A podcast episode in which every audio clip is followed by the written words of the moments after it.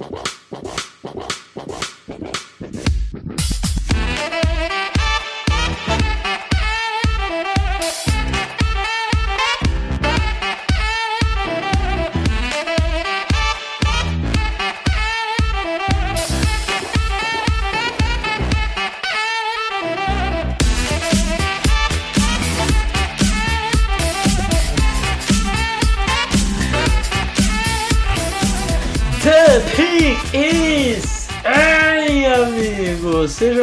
Bem-vindos a mais um podcast do On The Clock.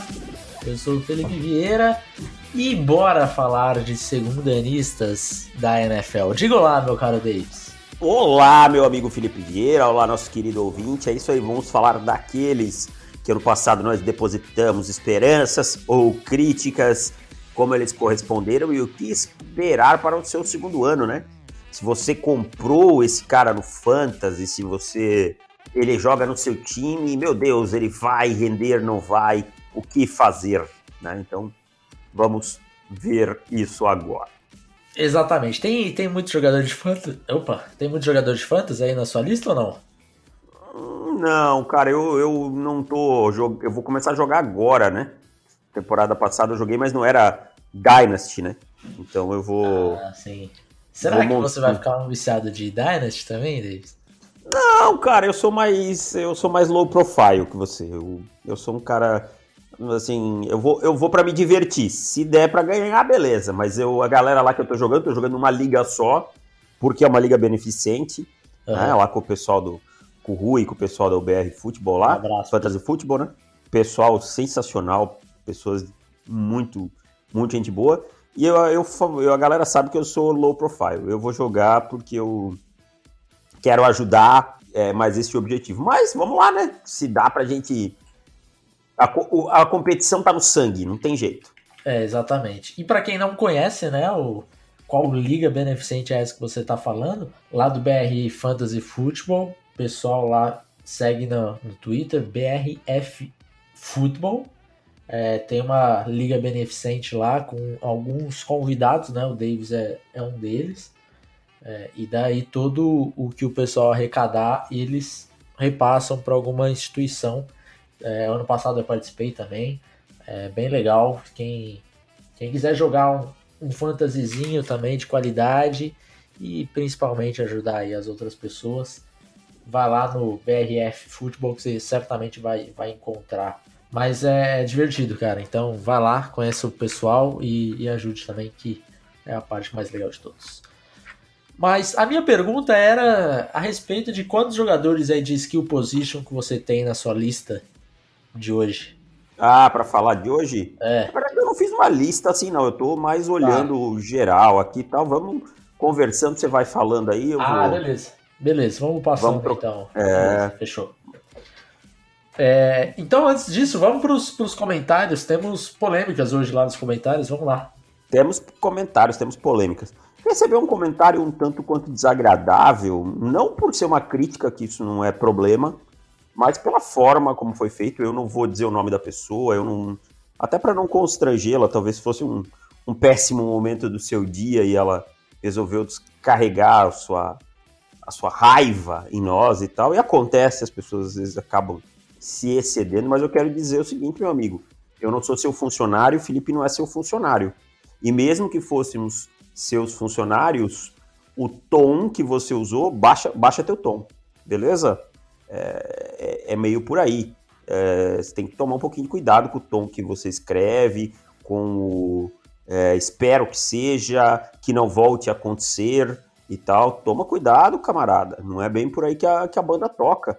É, que eu me lembre, não caiu dinheiro na conta lá, dizendo que ninguém comprou, né, o On The Clock, nem meu, nem do Felipe. Caiu alguma coisa na sua conta aí? Não, não recebi nada, cara. É, então é meu, tá? É meu e do Felipe, e quem vai dizer como vai ser feito e o que vai ser feito somos eu e o Felipe. É. Agora a palavra tá com você. É, não, eu vou, vou só ler para o pessoal não ficar, né, não entendendo nada, porque o comentário foi do a gente é, não recusa nenhum comentário, a gente aprova todos os Pô, comentários. falei que eu não ia falar o nome do cara, você falou. Pô, é verdade, eu vou colocar um pi, eu vou colocar um pi, desculpa. Desculpa, eu esqueci. É, que ele mandou o seguinte: Sinceramente, sempre respeitei a opinião de vocês, gosto muito das informações, mas peço que vocês fiquem nas informações barra opinião. Ou seja, assim, já, já tá pedindo como se fosse nosso, nosso chefe, né? Então, não vai rolar, cara. A gente vai ficar no que a gente quer e no que a gente gosta. Se a gente não, não, não faz o podcast pro fulano ou pro ciclano, a gente faz pra gente e quem gosta, maravilha. E claro que a gente gosta que as pessoas opinem e digam, olha, deem ideias e tal, mas a decisão é nossa. Exatamente. É, e daí ele continua, agora ficar torcendo para os Steelers irem mal para vender guia do draft é ridículo. Primeiro, se o cara tá ouvindo o On The Clock e sempre respeitou a nossa opinião, pelo tom do, do comentário, é um cara que já escuta ou que quis passar que já ouve On The Clock há algum tempo, cara, você precisa aprender a interpretar um pouco mais, assim, porque. E, e, aceitar um pouquinho mais de brincadeira, porque se a gente não puder brincar, acabou, né? É, o segundo ponto é o que, que a nossa torcida vai ter a ver com isso, sabe? Eu é torço é para os Panthers, nunca ganhou um Super Bowl, quer dizer, qual o impacto da minha torcida que tem, né? Em qualquer coisa. Exatamente. E assim, se eu tiver que torcer para alguém contra mesmo, eu vou torcer. Se eu quiser torcer, eu torço. Entendeu? Eu seco, eu seco vários times aí e, e já era, irmão. Não tenho. E isso não quer dizer que eu vou chegar aqui e dizer que o que eles fizeram foi errado. Uma coisa não tem nada a ver com a outra. O analista não tem nada a ver com a minha paixão e com o que eu quiser fazer. Entendeu? Eu, eu, meu time joga na mesma divisão que os Chargers, os Chiefs e os Raiders, alguma vez eu vim aqui e falei que os Chargers draftaram mal, sendo que eu achava que era bom? Não. Alguma vez eu vim aqui e falei que esse Mahomes não é tudo isso? Não. Por quê? Porque eu sei separar as coisas. Então, se eu quiser torcer contra alguém, eu vou torcer. Chapa, pelos meus motivos e pelo que eu quiser. Mas isso não, isso não afeta em nada a minha isenção, nem a do Felipe e nem o nosso profissionalismo. E daí ele ainda continua. Espero muito que seja feita uma retratação. Aí vai ter que, vai ter que entrar na justiça, né, Denis? No, no Supremo. Entra direto vai... no Supremo, porque. retratação, quê, cara? cara?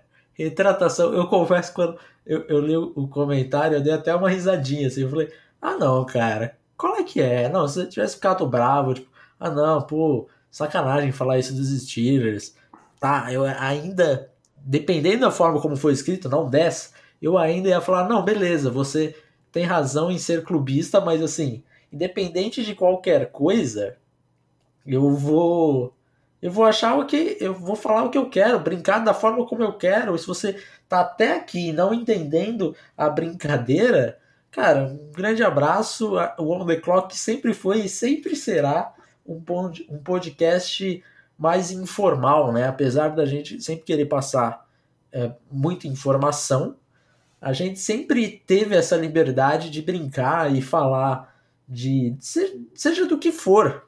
É, o Non The Clock nunca teve impeditivo. Amarras, pra, né? Nunca teve impeditivo para nenhum dos colabora, colaboradores, ou, ou eu ou Davis, não de, deixar de falar de política porque pode ser pode ser polêmica ou falar de tal coisa porque pode ser. Porque a gente não tem isso, é totalmente livre. Então não vai acontecer, não vai ter retratação, a não ser que venha pela uma mensagem aí do Supremo, uma cartinha chegando e falar, ó, tem que ter lá, ministra Rosa Weber, mandando o On The Clock se retratar, né, é, pela torcida aí. E ele ainda continua, espero que tenha sido um lapso e que não volte a acontecer. Não foi um lapso e vai voltar a acontecer, pode ter certeza. Exatamente. E quantas vezes a gente quiser. E não só para os Steelers, como qualquer outro time que a gente quiser falar. E, e é isso, o The Clock sempre foi isso. Inclusive o nosso. Inclusive, principalmente o nosso. Né? Exatamente. Imagina se o torcedor de Denver ficasse bravo comigo toda vez que eu dissesse que esse time é uma porcaria. Cara, você não ia ter mais amigo é. torcedor de Denver. É. Ou que eu dissesse que eu ia torcer pro time se ferrar para draftar um quarterback. Entendeu? Tipo, uhum. cara, para, para de levar tudo tão a sério, tudo tão a ferro e fogo, meu camarada. Entendeu? Não, é um podcast aqui, ó. É, e assim, se tivesse sido 10, 20 pessoas que tivessem ficado chateadas, eu daria um pingo de razão. Foi só uma. Tá? Não teve em rede social, não teve nada, nenhum lugar. Então, meu camarada, leva a vida menos a sério. É isso. Se leve menos a sério. É o nosso conselho. Exatamente. É... Bom, vamos seguindo com. Vamos seguir com, com mais comentários. Mais comentários. Podcast. Ah, o Cláudio Pacheco, fala grandes, como vocês podem esquecer de um dos melhores running backs da classe. Ele tem, tem mais TDs no período que a média de jardas por corrida, e mesmo com isso, contrato mais barato que Mixon, Cook e o CMC. Tudo isso na quinta rodada, com certeza um estilo. Fora que seu companheiro que foi escolhido no mesmo draft, formando a melhor dupla de running backs no período. Abraço, parabéns pelo trabalho. Imagino que ele esteja falando do Alvin Kamara, certo? Do Aaron Jones, 2017. Ah, não, Aaron Jones. Tá certo. O Na Kamara é verdade, é terceira, né? Deu. Kamara foi, foi terceiro. É. Não deu para falar, porque assim, o podcast, quando a gente viu, já tinha 50 minutos. Eu falei, vamos encerrar aí. aí ficou... Essa é uma crítica justa. Essa é, porque a gente deveria ter falado sobre o Aaron Exatamente. Jones. Então é. fica aqui o nosso nossa meia-culpa, né?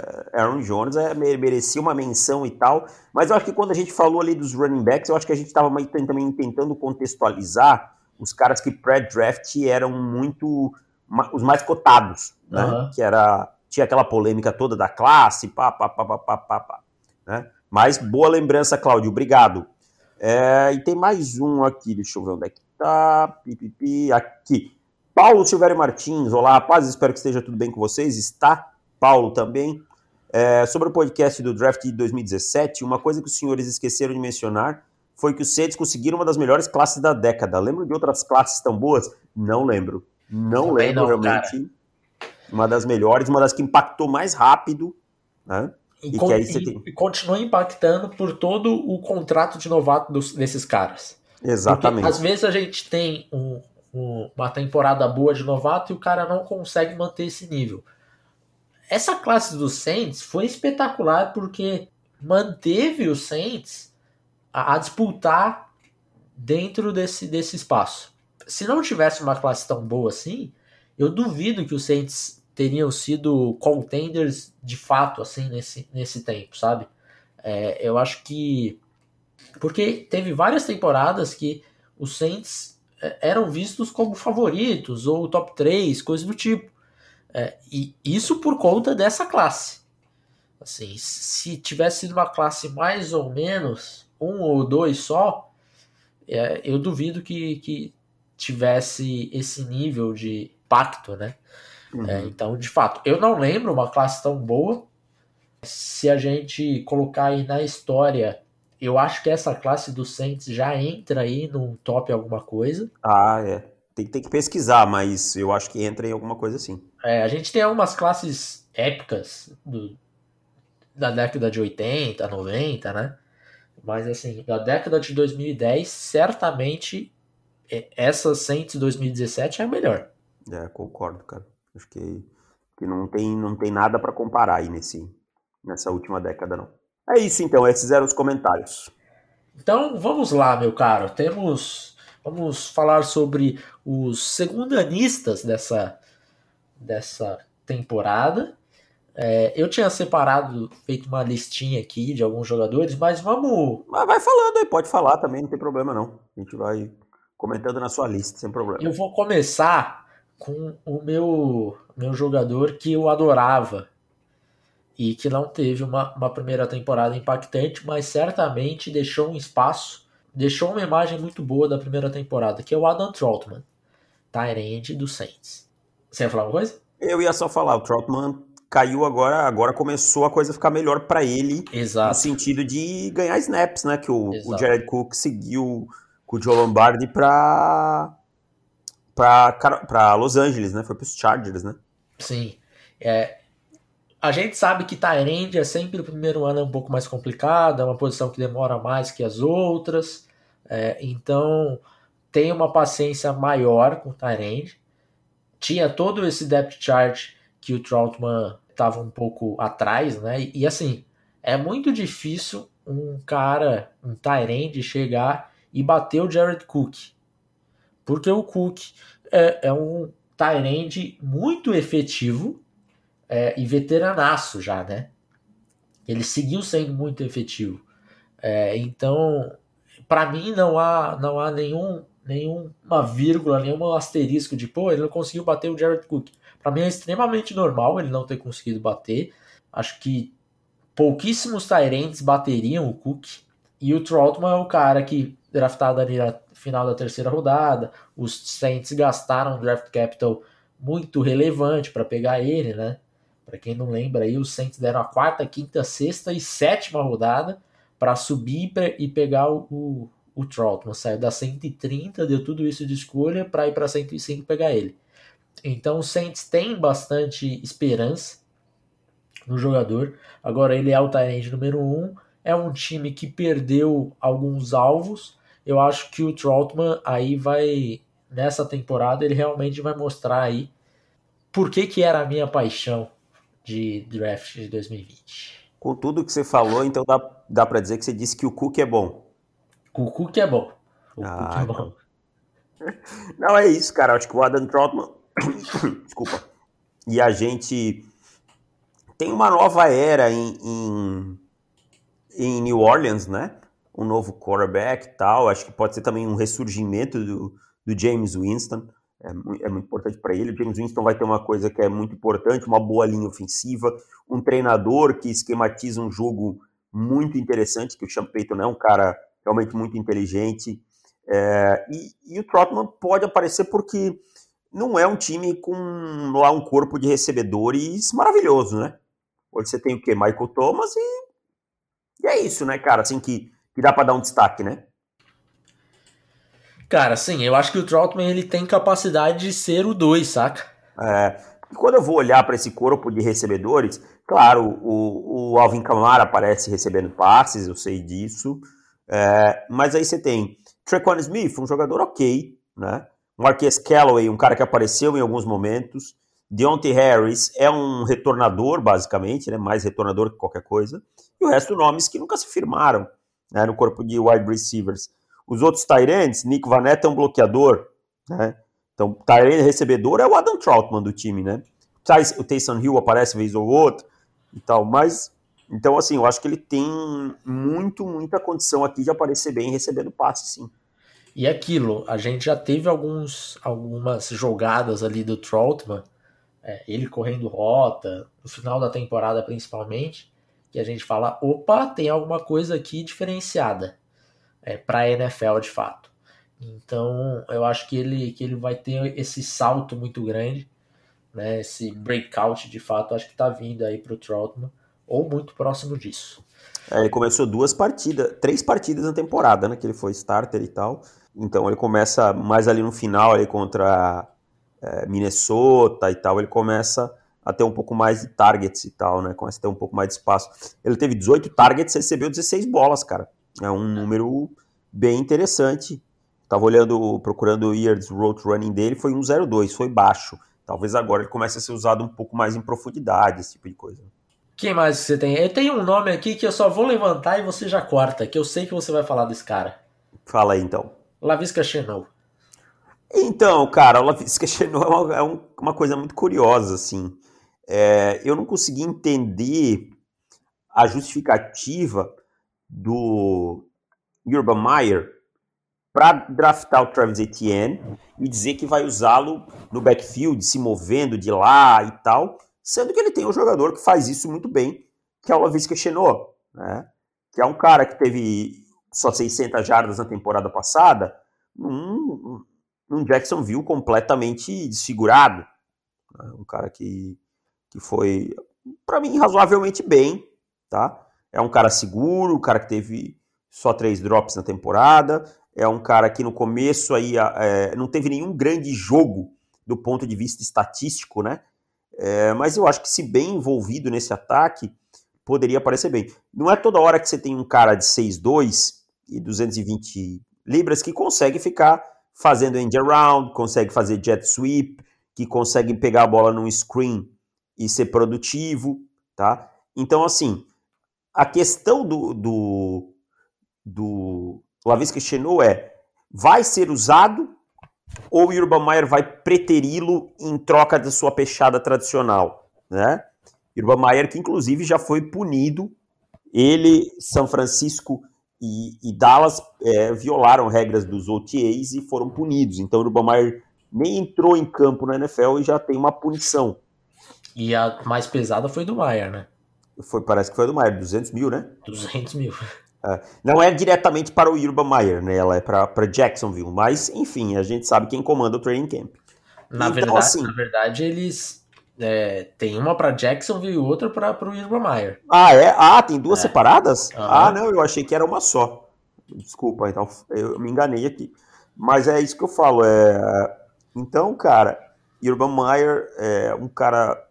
Vamos ver como ele vai lidar com isso. Eu já, eu já fico em dúvida assim sobre o que vai acontecer muito com o James Robinson e com o Lavisca Chenot, por dois pontos. O James Robinson, drafted free agent, que foi, que foi um dos melhores running backs novatos do ano passado.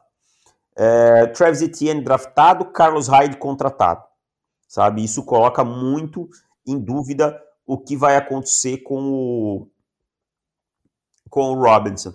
E aqui o Lavisca Chenot, por tudo que ele fala, como ele vai usar o Travis Etienne. Então, isso teoricamente tiraria snaps no ponto que ele é favorável. Eu não gosto nada desse começo de gestão do Urban Meyer, é, porque ele já falou que o DJ Chark joga pequeno, é um cara grande, mas joga pequeno. Então, assim, vale lembrar, pra, seria bom alguém lembrar o Urban Meyer de onde ele está. Ele está na NFL. Ele não está no campus de Ohio State, no campo da Flórida, onde ele fala o que ele quer, e os garotos abaixam a cabeça com medo de perder a bolsa. Então, o e essa multa é um... já, é, já é um aviso disso, né? É, segura assim, a tua onda, que aqui tem regra. É, é porque é, são treinos fora do, do permitido, é, mais, treinou mais do que o permitido. Isso certamente em Ohio State acontecia com frequência, né? É, na verdade, não sei nem se tem uma um, Acho que não, né? limite, né? né? Acho que não tem nem que mais não tem que reportar se o jogador tá machucado ou não, é. nada, né? É, acho que fica mais pela parada do, do bom senso do cara, tipo, porra, todo mundo aqui é estudante também. Então dá uma facilitada que os caras têm que estudar para a prova. Mas é, acho que isso com o Mayer não acontecia. É, então já é, já é um primeiro ponto de tipo, ele já teve dois treinos fora do fora do permitido, já pagou aí a multa de 100 mil dólares, Jacksonville pagou mais 200. É, então, precisa se identificar rápido onde que tá, porque o começo dessa gestão do Maier, ele, ele ainda tá achando que tá no college, cara. É, e aí isso custa caro, e a gente já viu treinadores pagarem caro por isso, né? Como foi o caso do, do próprio Nick Saban, né? Que é um cara que a gente via lá no, no college lá, ah, na, desculpa, no, no Miami, ele sofrendo com isso, cara sofreu com isso e tal. É, ficou bem evidente que ele é, não soube lidar com o vestiário, né? Tanto que em Miami era chamada de, chamado de Nick Satan, né, pelos, por alguns torcedores até hoje, não gostam dele e tal.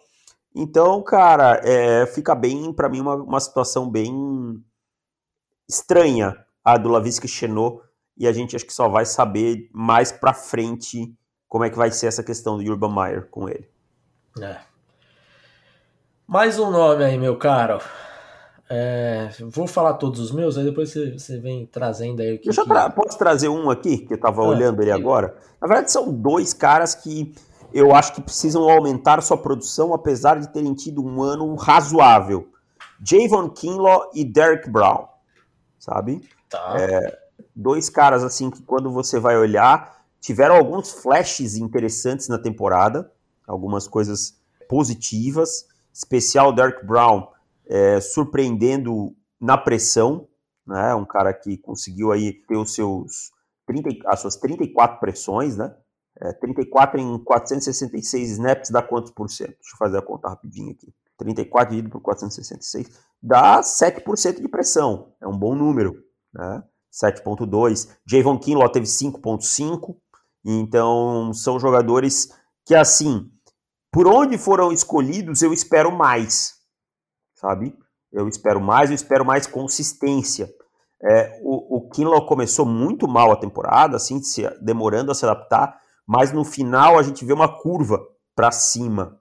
O Derrick Brown, ele oscilou mais. É, ele começou bem, aí ele teve umas semanas bem ruins, aí ele voltou, sabe? Aí teve jogo que ele foi muito bem é, fazendo pass rush, mas foi muito mal contra o jogo corrido, e teve outros que inverteu, outros que. Então, assim, é, a ideia é ver se esses caras explodem na sua segunda temporada, porque são jogadores que mostraram qualidade. Tá? Acho que o Derek Brown teve uma primeira temporada melhor que a do Javon Kinlaw, como um todo. Acho que o Javon Kinlaw vai se beneficiar de ter um Nick Bolsa ao seu lado, que abre espaços, é, de ter mais ajuda né, nos 49ers.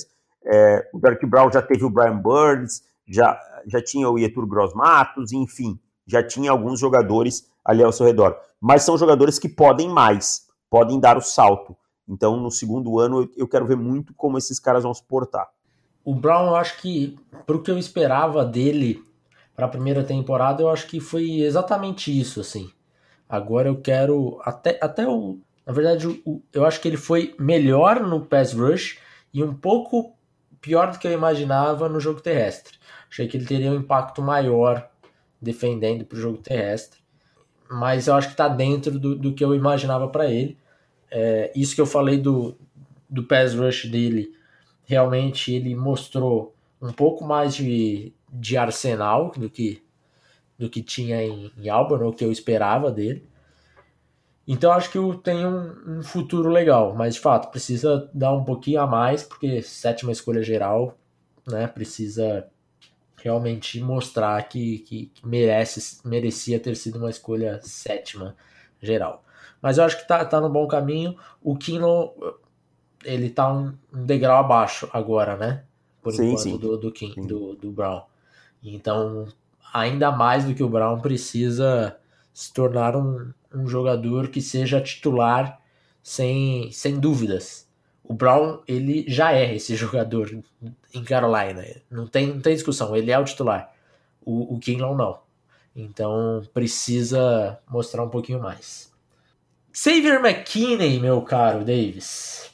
Estreando, basicamente, né? É. Jogador que teve lesão, então ficou muito tempo fora.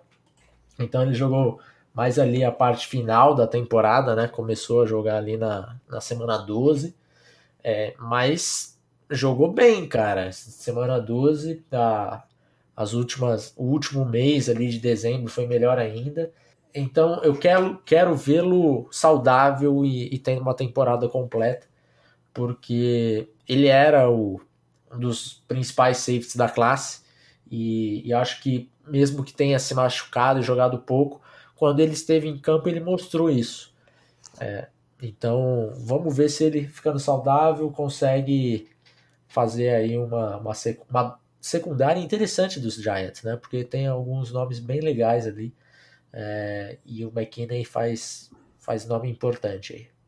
Hum, concordo com você, é um jogador que eu gosto, que eu acho interessante. Falar a verdade, eu gosto dessa defesa dos Giants. Eu acho que os Giants precisavam apenas trazer mais um, um pass rusher, né, de, de elite mesmo, um cara para ponta, não Ed, mas é uma defesa que rende bem, sabe? É uma defesa que rende bem, que, que consegue é, ter sua produção mesmo com alguns desfalques e tal. É, mas eu, eu, eu, gosto do, dessa defesa dos Giants. Acho que o Xavier McKinney agrega bastante também. É um jogador interessante. Tá. Outros dois caras, vou trazer dois caras numa pancada e vou explicar por quê. São dois caras em situações diferentes, né? Que a gente, que eu quero ver como vão se portar nessa temporada. O primeiro é o Jalen Rigor, né? jogador de, de Filadélfia. Ano passado começou a temporada tendo aí um, um, um, primeiro jogo, uma segunda semana, aliás, até razoável tal. Perdeu muita parte do training camp com lesão. É, com lesão, aí machucou de novo, aí voltou, aí os Eagles já estavam no buraco, aí não conseguiu ser um cara produtivo em profundidade, que é onde se esperava bastante dele e tal. E agora os Eagles têm novo treinador, novo sistema. Nick Sirianni vem da árvore do Frank Wright, é um cara que gosta de trabalhar jardas pós-recepção, né? O Jalen Hurts é um quarterback que se move bastante, trabalha fora do pocket. Isso pode criar oportunidades para o Jalen Rigor. Então, vamos ver como é que o Jalen, é, como é que o, o, Jalen Rigor se, por, se porta, né? se ele consegue dar um salto, se ele é um jogador que a gente se empolgou demais com o que ele mostrava em campo. É, eu estou bem curioso para ver. Fala aí dele, aí depois eu falo o próximo para não, não ter que voltar. E vai ser curioso porque ele aparentemente vai jogar mais no slot, né? Já foi falado isso, que vai ser mais explorado nessa, nessa parte. Eu acho muito bom para ele, eu acho que não é uma notícia ruim para ele de ah não, está sendo relegado para o slot, porque eu acho que é onde, onde ele produziu mais, é, apesar de não ter produzido tanto ainda, né, na primeira temporada. E ele vai precisar mostrar um pouco mais de atitude no, no em campo, cara. Porque a gente pega algum, algumas jogadas dele, assim, parece que ele tá correndo a rota lá foda-se. Eu não sei se é uma coisa que o vestiário ali, o ambiente de Filadélfia fez com que ele ficasse assim, que já tá errado, mas se for isso, menos mal. Porque se ele traz, mantiver isso para essa temporada, para o resto da carreira dele, é, não vai durar muito ou não vai ter uma carreira de sucesso. Então que ele tem essa mudança da mentalidade, porque me lembrou um pouco um que de Kelvin Benjamin, sabe? De tipo, ah, eu não vou taclear, já foi interceptado, ah, não preciso correr. Pô, meu contrato, é, meu contrato já tá aqui, né? Tomando business decisions a todo momento, sabe? Ah. Então precisa mudar essa mentalidade porque se você ficar tomando várias dessas decisões para não se lesionar ou para não se desgastar, daqui a pouco você está não se desgastando no sofá da sala. Exatamente, comendo coxinha de frango e tal, né? É. Um abraço é um... pro Kelvin Benjamin. Kelvin Benjamin. Kelvin Benjamin não foi contratado? Foi contratado pelos Giants. Como pelos Giants. De quem? De quem? Quem é o ah, general manager? David Guerra, mano. É, meu amigo. Será que pesou na consciência a pessoa, meu Deus, eu preciso trazer o meu menino e tal? É, não, não foi só a consciência que pesou, né? é, a balança também, a né? balança também pesou bastante ali.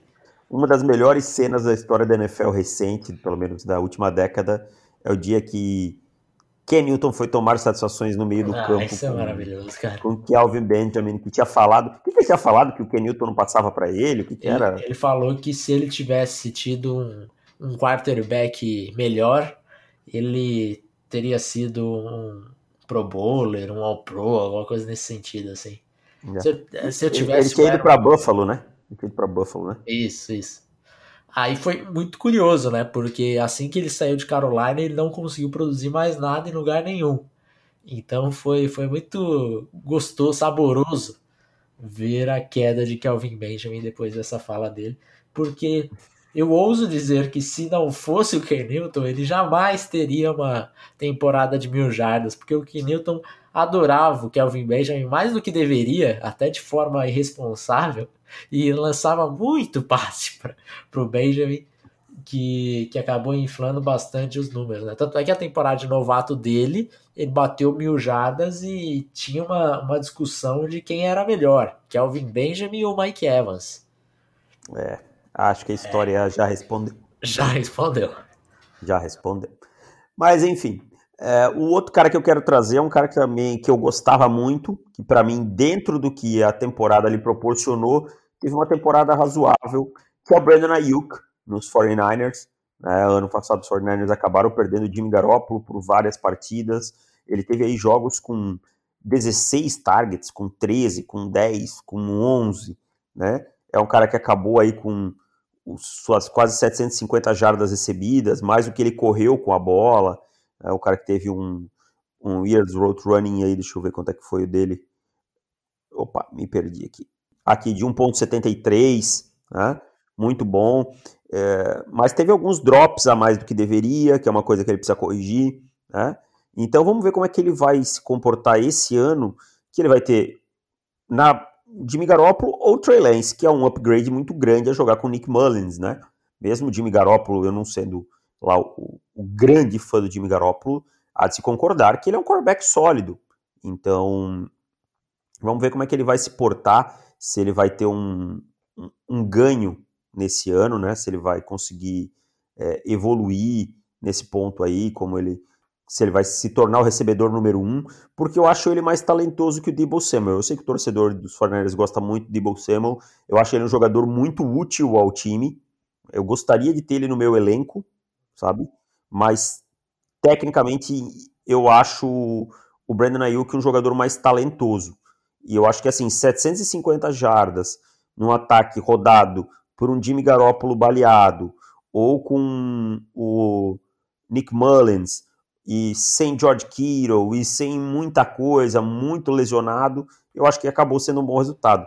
Ele ainda teve mais 77 jardas corridas, dois touchdowns correndo com a bola, então seis corridas aí, uma média de 12.8.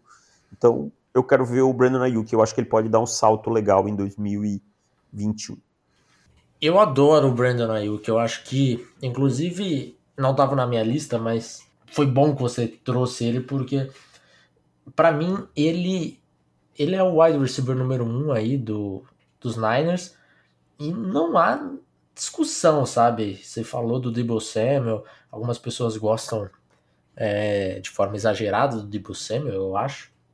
Eu acho que ele é um bom jogador, mas é, para mim, entre ele e o Ayuk, para mim o Ayuk é muito mais jogador. E a primeira temporada dele foi muito boa, cara, do Ayuk.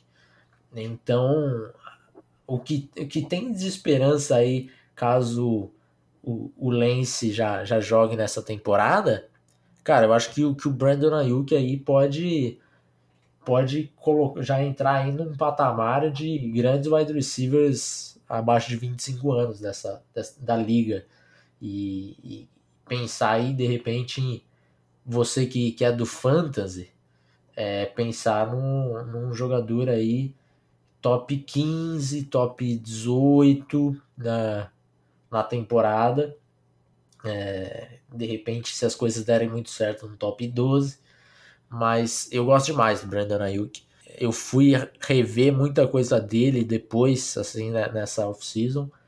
E eu só fiquei mais empolgado ainda. Depois já era um jogador que a gente tinha alto, né, no, no nosso, nosso guia.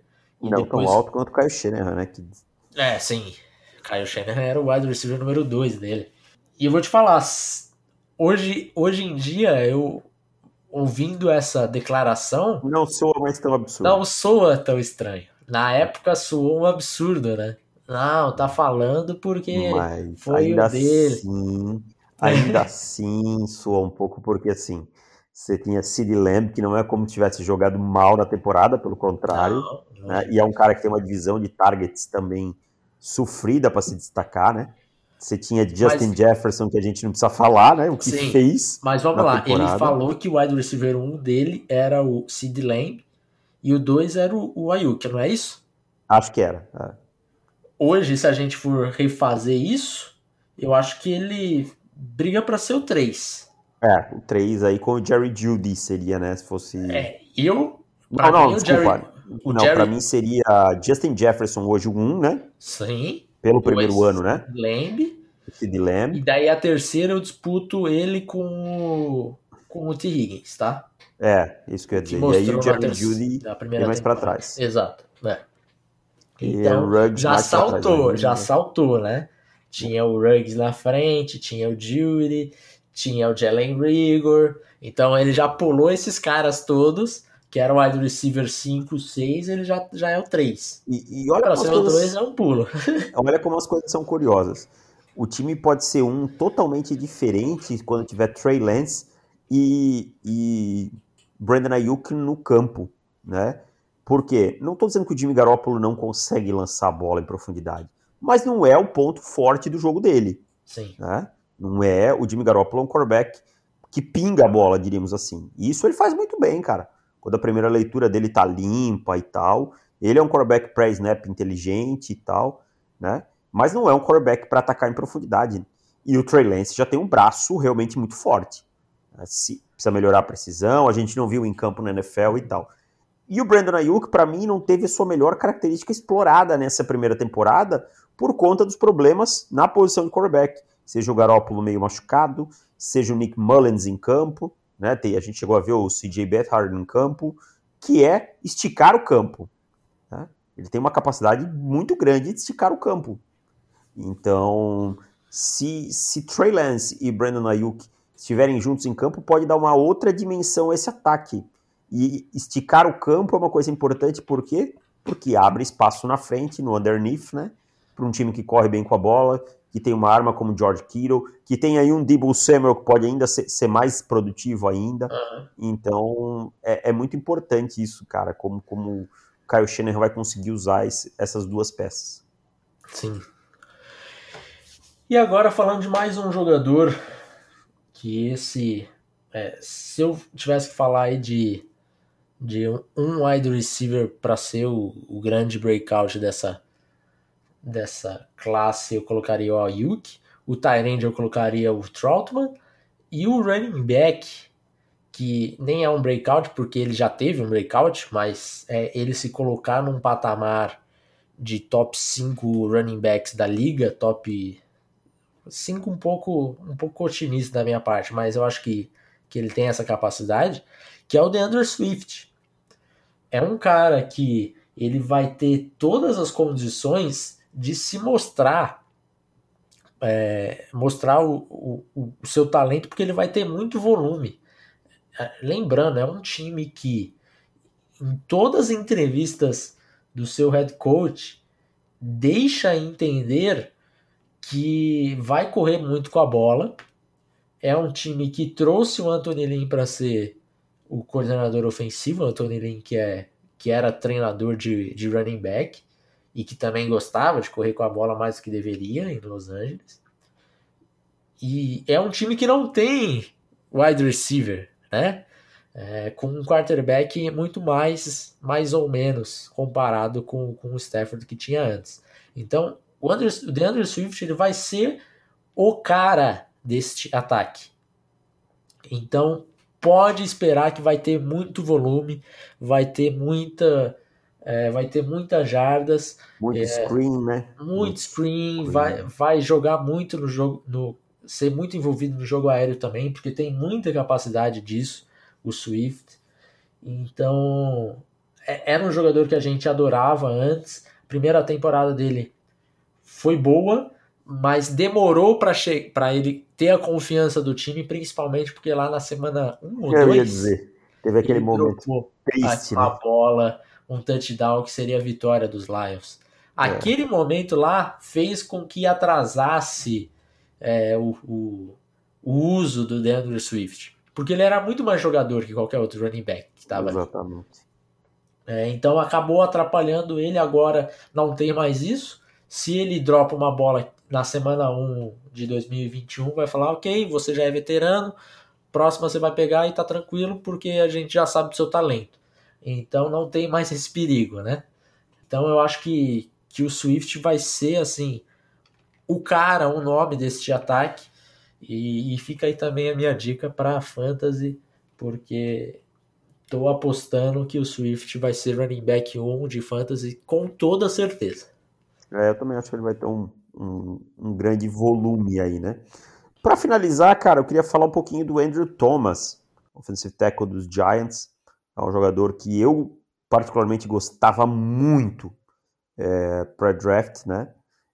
Aí começou, teve umas duas semanas boas, depois teve semanas péssimas, aí tomou uma, uma suspensão dentro do time, né? Tomou uma punição dentro do time, começou no banco, aí voltou a jogar bem.